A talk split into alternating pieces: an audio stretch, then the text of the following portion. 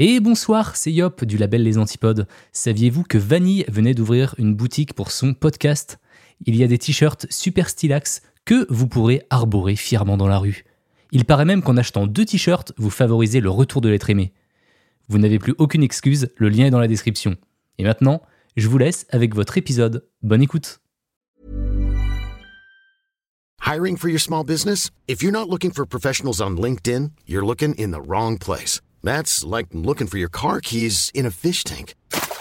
LinkedIn helps you hire professionals you can't find anywhere else, even those who aren't actively searching for a new job but might be open to the perfect role. In a given month, over 70% of LinkedIn users don't even visit other leading job sites. So start looking in the right place. With LinkedIn, you can hire professionals like a professional. Post your free job on linkedin.com slash people today.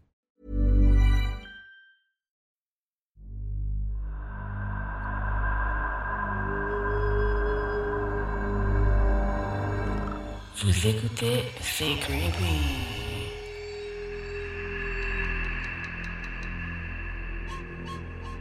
Aujourd'hui, je vais vous raconter l'histoire vraie de la femme qu'on appelait à l'époque la femme Barbe Bleue.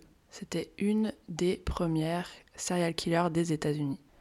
Ça se passe à la fin du 19e siècle et c'est une histoire euh, particulière. euh, c'est le moins qu'on puisse dire. Donc, elle s'appelait Belle Gunness et elle est née Brynhild Paulsdatter Storset. Et comme vous avez pu le deviner, c'est une Norvégienne. Elle naît le 11 novembre 1859 à Selbu. Selbu, c'est un petit village de pêcheurs sur la côte ouest de la Norvège.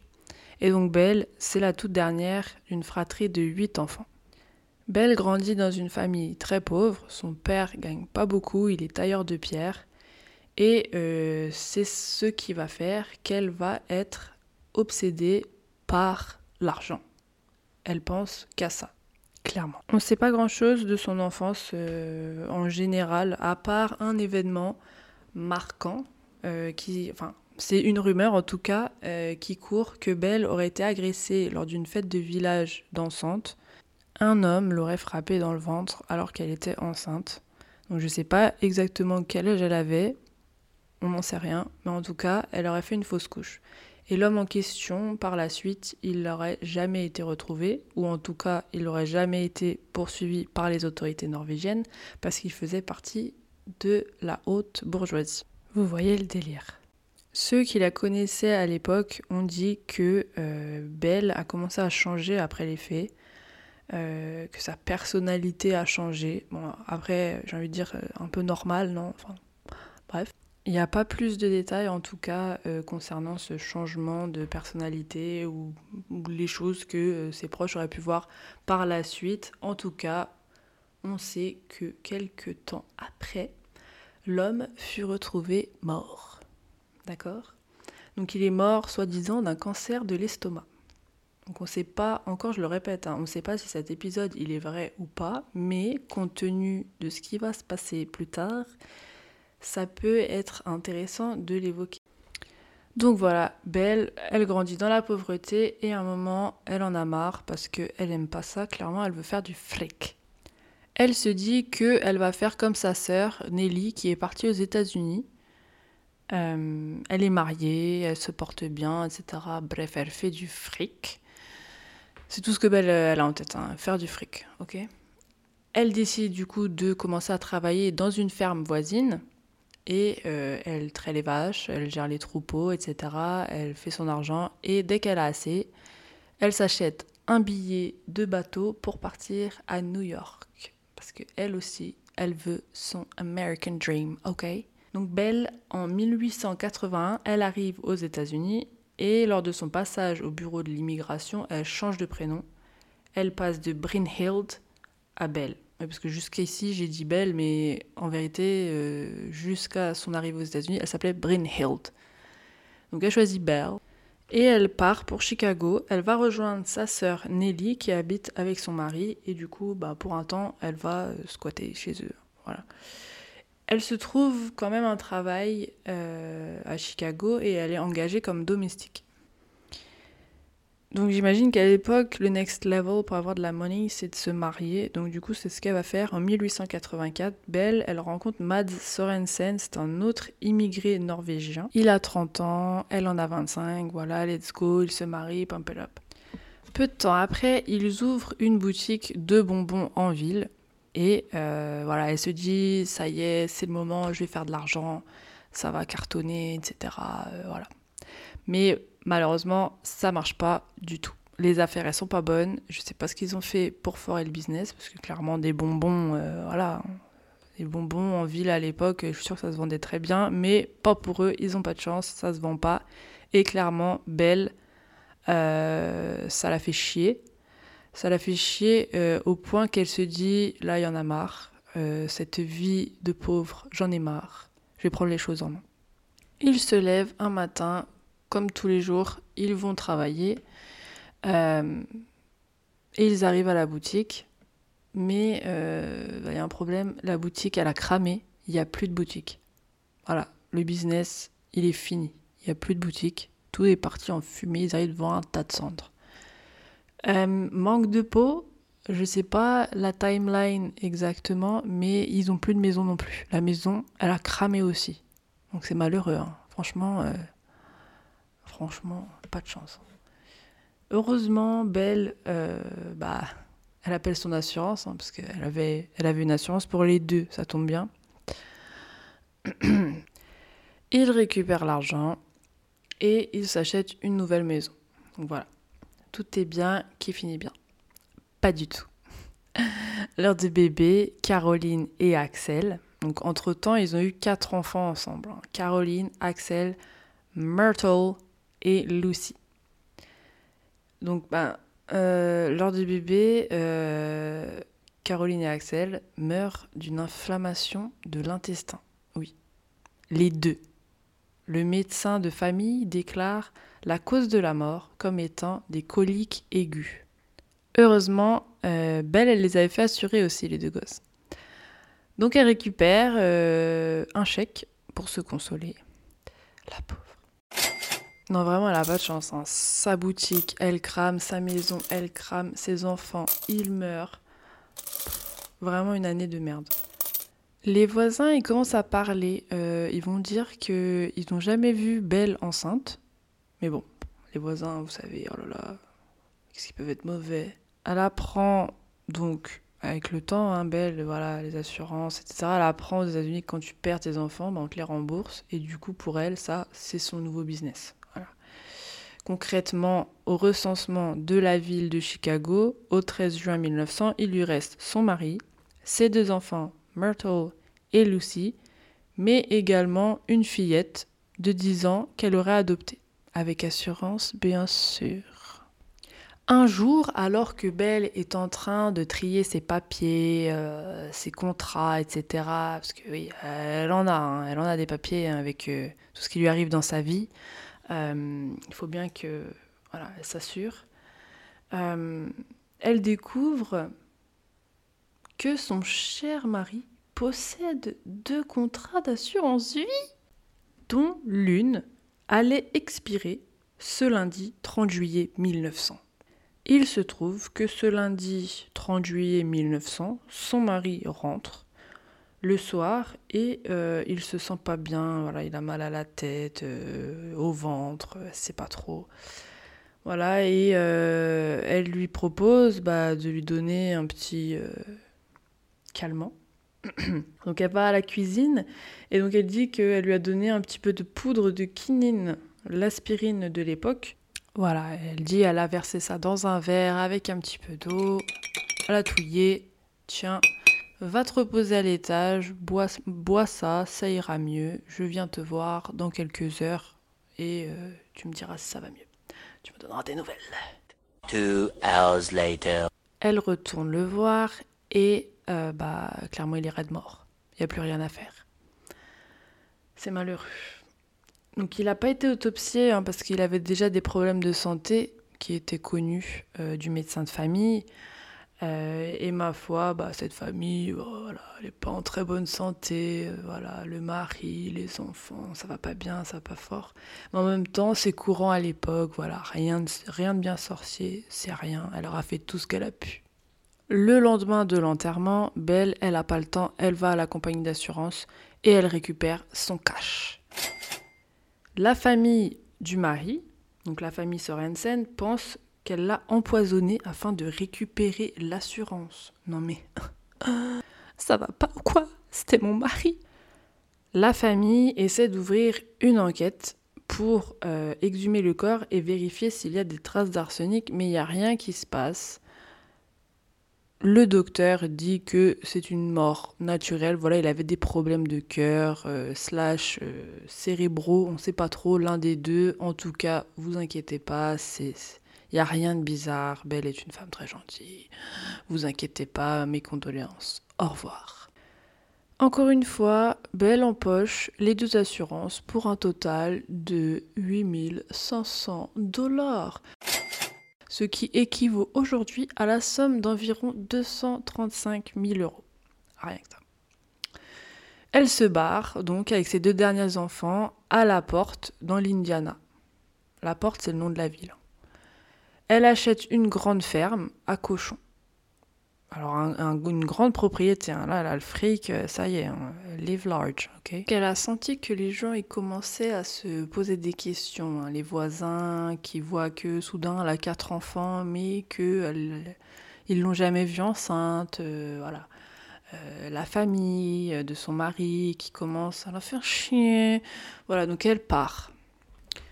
Deux ans plus tard, après s'être installée à la porte, le 1er avril 1902, elle se remarie avec un dénommé Peter Gunness. Donc c'est de là qu'elle prend son célèbre nom, Belle Gunness. Lui aussi, il est immigré norvégien. Décidément, euh, elle trouve que des Norvégiens aux États-Unis. Allez savoir comment, je ne sais pas. Peter est tout récemment veuf, donc il habite avec ses deux enfants, un bébé et une petite fille, qu'il euh, décide d'emmener avec lui euh, dans la ferme de Belle. Euh, malheureusement, une semaine après leur mariage, je répète, une semaine après leur mariage, alors qu'il était de sortie, le bébé meurt dans des circonstances incertaines, alors que Belle s'occupait de lui. Venu l'hiver, en décembre, il arrive à Peter une dinguerie. Belle raconte que Peter était très maladroit et alors qu'il se penchait pour attraper ses chaussons à côté du four, qu'est-ce que ses chaussons foutaient à côté du four Je ne sais pas. Mais il s'ébouillante malheureusement avec de l'eau salée et il en meurt. Plus tard, elle dira que en fait la machine à saucisses, elle est tombée de l'étagère et euh, c'est tombé pile sur la tête de Peter et ça l'a tué sur le coup. Gust, le frère de Peter, vient récupérer euh, sa fille et l'emmène avec lui dans le Wisconsin. Et entre nous, c'est tant mieux pour elle. Vous savez ce qui se passe ensuite. Euh, Belle empoche 3000 dollars l'assurance, ce qui équivaut à 83 000 euros. Mais les gens sur place, euh, ils croient pas à sa version et disent que Peter, bah, il était pas du tout maladroit et que c'est un boucher très compétent et reconnu en ville et que ça lui ressemblait pas du tout.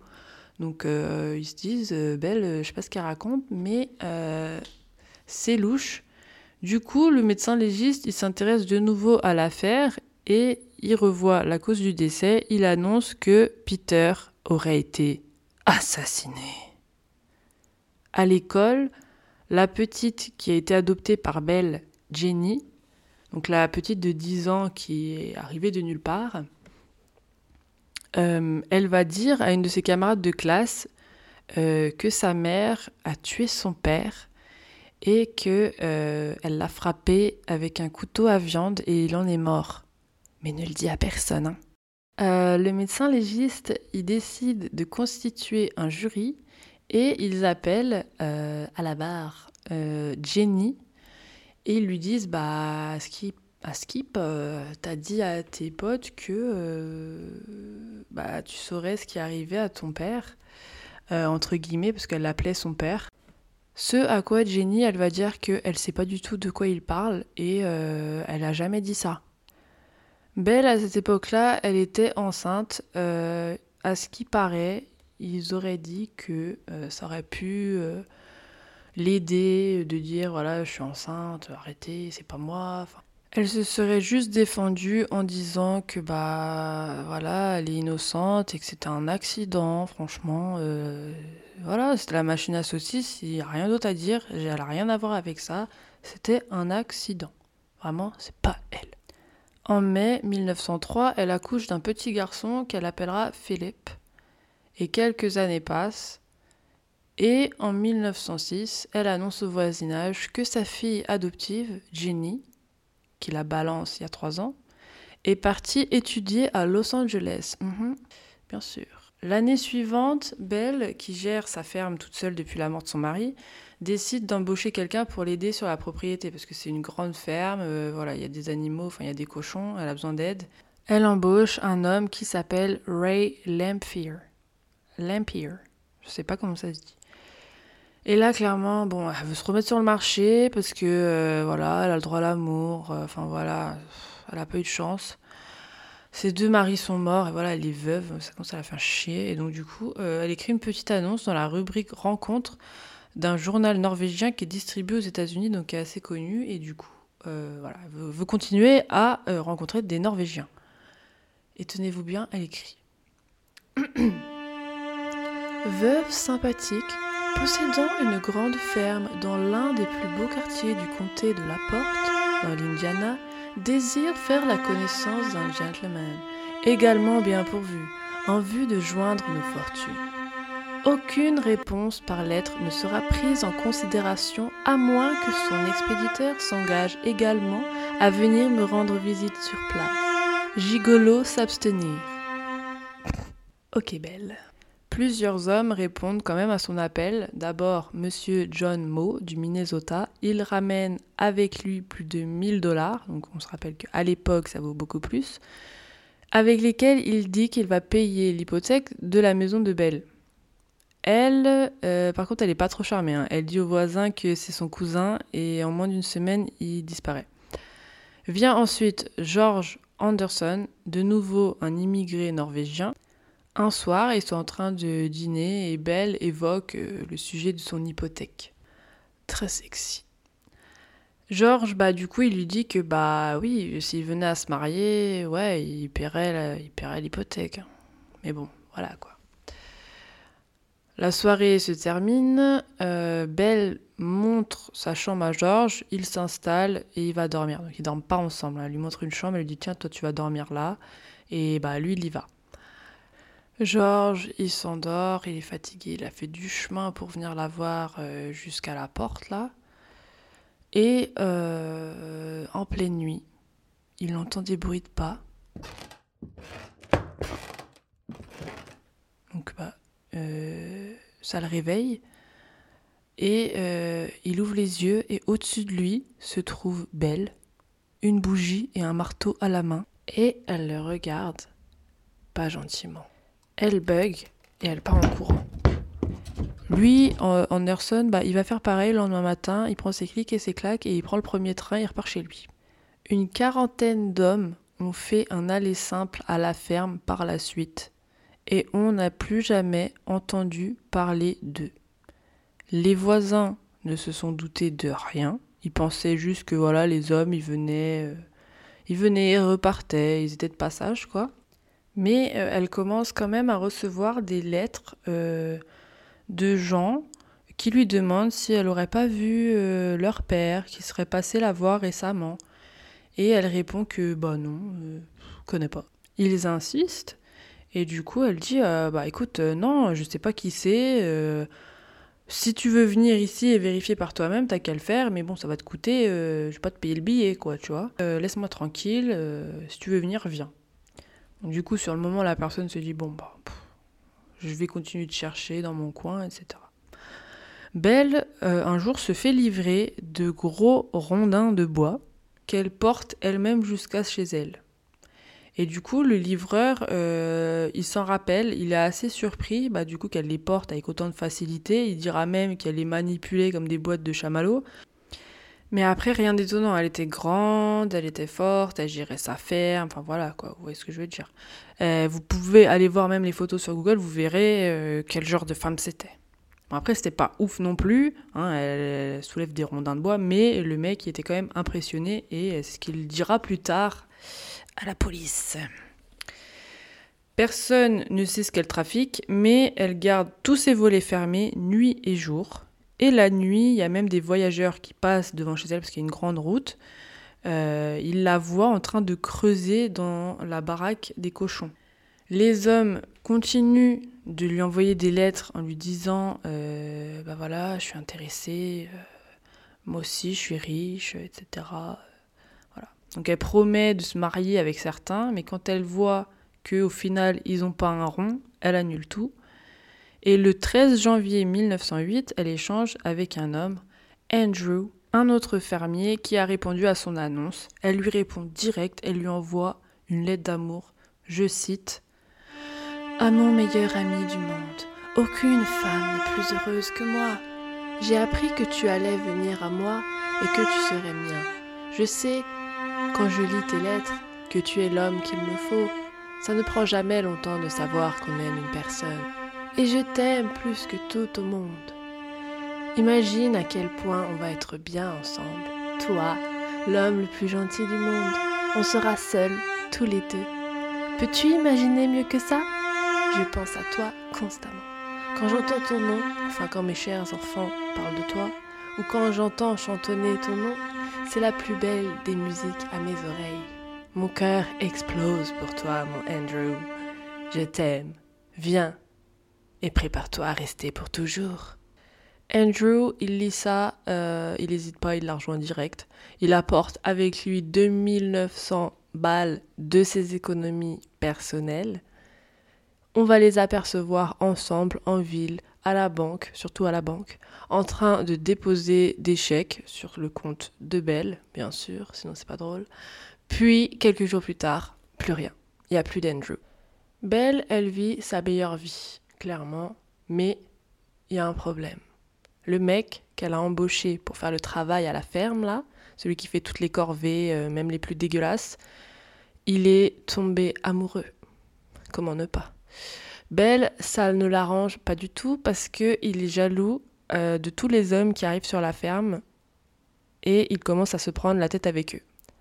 Belle, elle n'a pas de temps à perdre, elle se rend compte de ça et elle le vire direct en février et elle embauche quelqu'un d'autre qui s'appelle Joe. Comme elle voit que euh, Ray, euh, l'ancien homme à tout faire, euh, il est un peu insistant et qu'elle le croise encore autour de chez elle, elle va jusqu'au poste de police et elle leur dit qu'il est dangereux et les convainc d'effectuer un contrôle psychiatrique de Ray. Ils le font, mais ils le déclarent sain d'esprit et ils le laissent repartir. Donc Belle, elle n'est pas contente du tout quand elle entend ça. Elle retourne voir le shérif et elle se plaint. Elle leur dit cette fois-ci que Ray est devenu violent, qu'elle a peur pour elle et sa famille. Le shérif arrête Ray à nouveau, mais encore une fois, il arrive à s'en sortir et il est de nouveau libre. Ray retourne voir Belle de temps en temps, voilà, euh, pour lui rendre visite, parce qu'il la kiffe. Et il se vante même d'avoir fait disparaître ses prétendants à tout le village. Donc là, les familles elles vont commencer à s'inquiéter parce que la police euh, les a informés que voilà, fallait se méfier de Ray, qu'il était violent parce que Belle l'avait signalé. Ray, il est toujours dans les parages et euh, Belle, ça commence à la saouler. Il la lâche pas, la police veut rien faire, donc elle commence à concocter un plan. Belle contacte un avocat. Elle lui dit que Ray la menace de la tuer, elle et sa famille, et de foutre le feu à sa maison. Elle écrit également un testament, au cas où. Elle lègue tout à ses enfants, sa ferme, sa maison, tout. Elle va à la banque, paye toutes ses dettes, son hypothèque, et elle rentre chez elle. Le 28 avril, son nouvel employé Joe, qui habite à la ferme, se réveille et trouve que ça sent le cramé. Il y a de la fumée dans sa chambre qui se trouve au premier étage de la maison de Belle. Il crie, il y a des flammes partout sur le palier, il est coincé, mais personne ne répond. Du coup, il sort par la fenêtre et court chercher de l'aide en ville. Seulement le temps qu'ils arrivent avec leur seau d'eau, tout a cramé. Il n'y a plus de maison.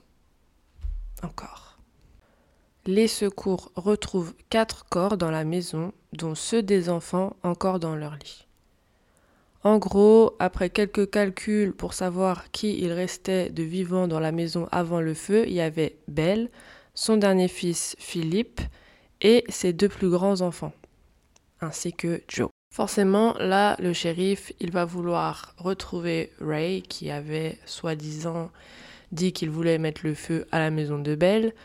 Le shérif n'a même pas le temps de lui dire quoi que ce soit, que Ray se fout dans la merde tout seul et il va dire alors, la veuve, elle s'en est bien sortie avec les enfants Le shérif, il se dit, ah bah, voilà, on a le coupable. Mais euh, Ray, il dit, ah bah non, euh, je savais pas pour l'incendie, euh, ça n'a rien à voir. hein. Je, disais ça parce que... voilà. Malheureusement pour lui, euh, le shérif lui dit qu'un témoin l'a vu sortir en courant de la maison juste quelques minutes avant qu'elle prenne feu. Que Ray l'aurait vu et l'aurait menacé de ne rien dire sinon il le tuerait. Donc la police, du coup, elle arrête Ray pour meurtre et incendie volontaire, puis il commence à explorer les ruines de la maison à la recherche de preuves, parce que sans preuves, ils peuvent pas le mettre en prison. Il commence donc à remuer dans les tas de cendres et il trouve le corps sans tête d'une femme qu'il pense tout de suite être celui de Belle. Mais après quelques analyses et des comparaisons qui sont faites avec euh, les vêtements et les mensurations de Belle que euh, ses tailleurs en ville connaissaient, parce qu'elle allait faire ses robes chez eux, il conclut que ce n'est pas le corps de Belle qui est là parmi les décombres, parce qu'elle serait trop petite. Et Belle, euh, on savait qu'elle était assez imposante. Les spécialistes ont même fait des tests sur les organes internes euh, du corps sans tête et ils ont retrouvé du poison partout. Mhm. Quelle surprise. Là, il y a du monde qui commence à avoir vent de l'affaire, ça tourne dans les journaux, tout le monde en parle au village, ça commence même à faire le tour du pays, même carrément. Et les familles qui envoyaient des lettres à Belle à la recherche de leur frère, de leur père, etc., ils viennent voir la police en charge de l'affaire et leur expliquent qu'il y a quelque chose de louche, que tous les disparus, ils avaient pour destination finale la ferme de Belle et après on ne les a plus jamais revus. Ça commence à parler de partout à la police et du coup Joe, euh, le nouvel employé de Belle, va leur dire que Belle lui avait demandé, il n'y a pas si longtemps que ça, de ramener des brouettes entières de terre dans un enclos sur la propriété, là où les cochons étaient nourris. Elle avait creusé des trous dans cet enclos qu'elle avait rempli avec des détritus et elle voulait qu'il ramène de la terre pour les recouvrir. Et c'est ce qu'il a fait. Et il précise qu'il n'avait aucune idée de ce que Belle était en train de trafiquer à ce moment-là. Un mois plus tard, les enquêteurs sont toujours en train de fouiller les décombres. Ils ont engagé une dizaine d'hommes et ils retournent toute la ferme à l'appel. Ils retrouvent des dents qu'ils pensent être celles de Belle, qu'ils envoient à son dentiste pour qu'il confirme que ce sont bien les siennes. Parce qu'il y avait un, travail sur ses dents. Enfin, je sais pas comment on dit en français. euh, elles ont été refaites, ces dents. Et du coup, euh, il voulait avoir l'avis du dentiste en lui disant Est-ce que c'est toi qui as fait euh, ça sur les dents de Belle? Tu reconnais ton travail ou pas? On peut d'ailleurs voir euh, les photos sur internet euh, des euh, fameuses dents. C'était des dents en porcelaine que le dentiste aurait fait. Donc le dentiste, il confirme, il dit oui, c'est bien moi qui ai, fait ces dents-là. Et les enquêteurs pensent alors que bah, du coup c'est bien Belle qui était dans les décombres et qu'elle est bien morte. Ensuite, ils retrouvent également le corps de sa fille Jenny, celle qui était partie étudier à Los Angeles, selon elle. Puis les corps des deux petits-enfants, celui d'Andrew. Vous vous souvenez, son grand amour, l'homme le plus gentil du monde, qu'elle avait prévenu qu'il allait rester pour toujours avec elle. Euh, C'est le cas. Il déterre les ossements de 12 autres personnes, dont la plupart n'ont pas pu être identifiées. Bell aurait au total tué plus de 38 personnes de sa famille, des locaux de la ville de la Porte, ainsi que tous les hommes qui ont répondu à sa petite annonce, sauf bien sûr Anderson, qui avait réussi à s'enfuir de justesse. Ray est condamné à 20 ans de prison pour incendie volontaire, mais disculpé de meurtre. Voilà, ils savent que c'est Bell qui a tué tout le monde, qui a enterré tout le monde, qui a utilisé Ray et euh, son autre employé Joe pour euh, bah, enterrer euh, les corps, etc. Mais il subsiste un doute sur le fait que le corps retrouvé soit celui de Bell.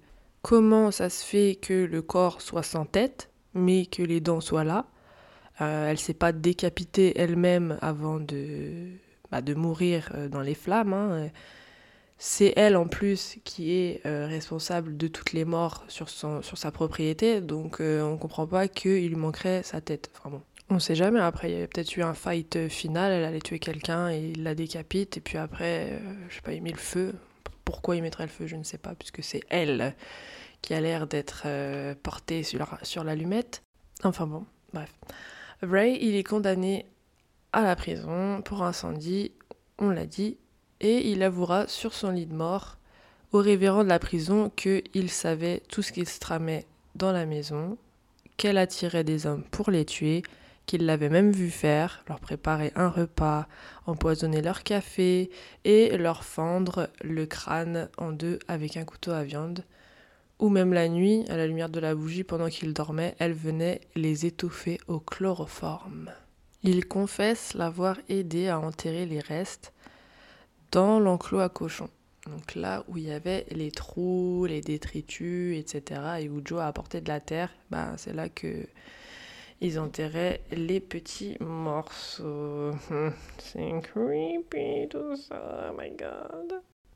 Il précise que Belle avait appris ces techniques grâce à son deuxième mari Peter, donc euh, le boucher, qui lui aurait appris à, couper euh, les corps, les carcasses et euh, quand elle était trop fatiguée après avoir tué un homme.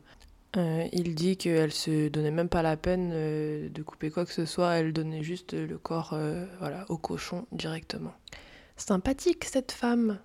Ray, il élucide le mystère du corps sans tête qu'ils ont retrouvé dans la maison après l'incendie. Il dit qu'en fait, Belle, elle aurait fait venir une femme de Chicago en prétextant qu'elle avait besoin d'une domestique, qu'elle l'avait recrutée juste quelques jours avant euh, son plan de fuite euh, machiavélique. Elle l'aurait empoisonné, frappé à la tête, décapité et jeté sa tête au fond d'un puits. Il assure que Belle a réussi à s'enfuir après s'être arraché ses propres dents qu'elle aurait fait exprès de déposer juste à côté du corps de la femme. Littéralement, elle les a posés euh, à côté du cou. Ensuite, elle serait allée faire respirer du chloroforme aux enfants et elle les aurait étouffés. Elle est partie mettre le feu avec l'aide de Ray, sauf qu'elle s'était enfuie toute seule, la connasse. Au lieu de venir le retrouver là où il s'était caché et il l'attendait en fait sur une route à côté et en fait bah, elle s'est cassée quoi. Ray dit au révérend qu'elle avait tué au moins 42 personnes et qu'elle était devenue très riche grâce à ses subterfuges. Elle aurait accumulé plus de 250 000 dollars grâce à ses meurtres, ce qui équivaut à près de 7 millions d'euros aujourd'hui quand même. Elle serait partie avec l'intégralité car les banques ont confirmé qu'elle avait vidé tous ses comptes avant de mettre le feu à sa ferme. Ray, il est mort en prison de la tuberculose le 30 décembre 1909. J'ai pas envie de dire que c'est un bon, mais au moins il a avoué et on sait un petit peu plus sur, euh, euh, la façon de procéder de Belle, même si ben, on avait un petit peu deviné quand même, hein, mais bon. Donc Belle aurait pris la fuite. Et les années qui suivent, il y a de nombreuses personnes qui euh, signalent la voir un peu partout dans les États-Unis. Certains disent qu'elle est retournée à Chicago, d'autres la voient en Californie, à Los Angeles, d'autres l'aperçoivent à New York, enfin bref. Ça fait euh, le tour des States, c'est la personne euh, un peu la plus connue dans les journaux à ce moment-là. On parle que d'elle partout. Et tout le monde psychote, il la voit partout aussi. En 1931, on dit qu'elle se serait établie au Mississippi où elle serait propriétaire de plusieurs maisons. En 1931, toujours, une femme du nom de Esther Carlson est arrêtée à Los Angeles pour avoir empoisonné un homme pour des fins monétaires. Bizarrement, elle ressemble fortement à Belle, les photos circulent et des amis de Belle confirment que c'est bien elle, mais Esther, elle décède alors qu'elle attendait son procès elle laisse le mystère entier. Ils n'ont jamais réussi à prouver que c'était bien Belle, mais euh, s'il vous plaît, allez voir les photos sur Google. Euh, son portrait craché, c'est elle. Je suis sûre qu'en plus, si on euh, regarde les années, ça concorde parfaitement avec l'âge qu'elle a pris sur les photos. Franchement, c'est la même personne. En plus, arrêtée pour la même chose, empoisonnement, elle a empoisonné quelqu'un pour récupérer encore son fric. La meuf, elle s'arrête pas, elle a toujours pas compris. Enfin, compris. Compris quoi? Parce que ça l'a rendue euh, millionnaire. Hmm, voilà, je sais pas quoi vous dire. Franchement, euh, ça s'arrête comme ça. Euh, enfin non. En 2017, en 2007, pardon, il y a quand même une équipe de chercheurs qui ont demandé à exhumer le corps sans tête. qui avait été enterré aux côtés du premier mari de Belle. Alors, quelle audace, franchement, d'aller enterrer euh, Belle à côté de son premier mari, enfin, soi-disant Belle à côté de son premier mari en sachant qu'elle l'avait tué. Enfin, après, je sais pas, manque de respect, je trouve, mais bon. Et en plus de ça, ils ont euh, enterré une inconnue au final à côté de. Enfin, inconnue, euh, on ne sait pas, parce qu'au final, les échantillons d'ADN ne se sont pas révélés suffisants pour identifier la victime. Donc, on ne sait pas officiellement si c'était bien Belle ou si c'était pas elle. Mais du coup, j'ai quand même du mal à comprendre pourquoi euh, ils ont quand même prouvé que euh, c'était pas le corps de Belle parce qu'elle était euh, trop trop petite par rapport à ses mensurations. Donc, je sais pas. Dans les deux cas, ils ont enterré quelqu'un à côté de son mari, ne sachant pas si c'est Belle ou pas. Donc, bizarre. En tout cas, pour moi, personnellement, je pense que euh, elle a clairement pris la fuite et euh, elle est allée euh, se réfugier à LA où elle s'est fait passer pour une Esther Carlson qui, soit dit en, soit dit en passant, Carlson, ça sonne assez norvégien, n'est-ce pas? Par contre, le truc que, que j'ai trouvé vraiment incroyable, c'est qu'elle recule devant rien. Elle s'est arraché ses propres dents pour prendre la fuite. elle voulait vraiment arracher ses dents pour prouver à tout le monde que c'était bien elle, le corps. franchement, euh, j'ai pas envie de dire si c'était moi, hein, parce que voilà, mais euh, franchement, elle était pas obligée. Elle était pas obligée d'arracher ses dents. Euh, Enfin, je, trouve pas que là, dans le dans l'affaire, ça a prouvé quoi que ce soit, à part que oui, le, le dentiste il a dit oui, c'est bien elle. Mais bon, en même temps, le reste du corps, il correspondait pas. Donc c'est un peu chelou au final, ça, ça marche pas. Euh, tu comprends bien, Belle, que ça marche pas. Peut-être elle a dû se dire euh, qu'à cette époque-là, voilà, ils sont tellement cons qu'ils croiront jamais que moi, euh, petite femme, je, je, me suis arraché les dents moi-même. Enfin, vous voyez ce que je veux dire? Genre, ça serait incroyable de penser ça, qu'elle se serait arraché ses propres dents pour les laisser sur la scène de crime. En même temps, je pense que vu tous les témoignages, il y a un moment, voilà, croyez, croyez les gens. Enfin, voilà, c'était l'histoire de Belle Gunness, une des premières serial killers des États-Unis. Et euh, c'était bien creepy, n'est-ce pas? La première fois que j'ai entendu cette histoire, j'étais choquée de voir à quel point la meuf, elle lâche rien du tout. Elle fait tout passer euh, dans son projet de richesse, ses gosses, sa maison, son business, ses maris, 40 personnes euh, qu'elle recrute là sur le bon coin. enfin bref, elle fait tout le monde, tout. Même son complice, euh, à la fin, elle lui dit euh, bye bye quoi. Et elle est repartie refaire sa vie toute seule. Ses enfants, même son petit dernier, elle a fait cramer tout le monde et elle s'est barrée. quand même. euh, en plus, elle a lâché aussi ses propres dents. Franchement, ah, j'aurais bien aimé voir du coup si ils avaient euh, regardé les dents de Esther. Oh là là. Oh là là là là. Oh. Ça, c'est le genre de détail que, euh, qui fout le seum, en fait. Parce que là, du coup, si on savait si euh, Esther, il lui manquait des dents, quoique aussi, elle était tellement riche qu'elle aurait pu aller se refaire des dents. Mais bon, ça aurait été euh, marqué dans son euh, dossier, non? Entre guillemets, son dossier médical. Enfin, je sais pas. En tout cas, ça n'a jamais été prouvé, donc c'est qu'à mon avis, peut-être c'était pas elle, j'en sais rien. En tout cas, moi, je suis sûre, quand je dis que euh, elle a réussi à s'enfuir, c'était clairement pas elle, avec la tête coupée là, sur, sur, les, lieux euh, du crime. Et voilà. J'espère que euh, cette histoire vous aura plu, entre guillemets. Dites-moi ce que vous en avez pensé, si vous pensez qu'elle a réussi à s'enfuir ou si vous pensez qu'elle est vraiment morte. Je vais essayer de vous mettre toutes les photos et en particulier la photo de Madame Esther Carlson pour que vous puissiez voir et vous faire votre propre avis. Et sur ce, on se retrouve la semaine prochaine pour une nouvelle histoire bien creepy.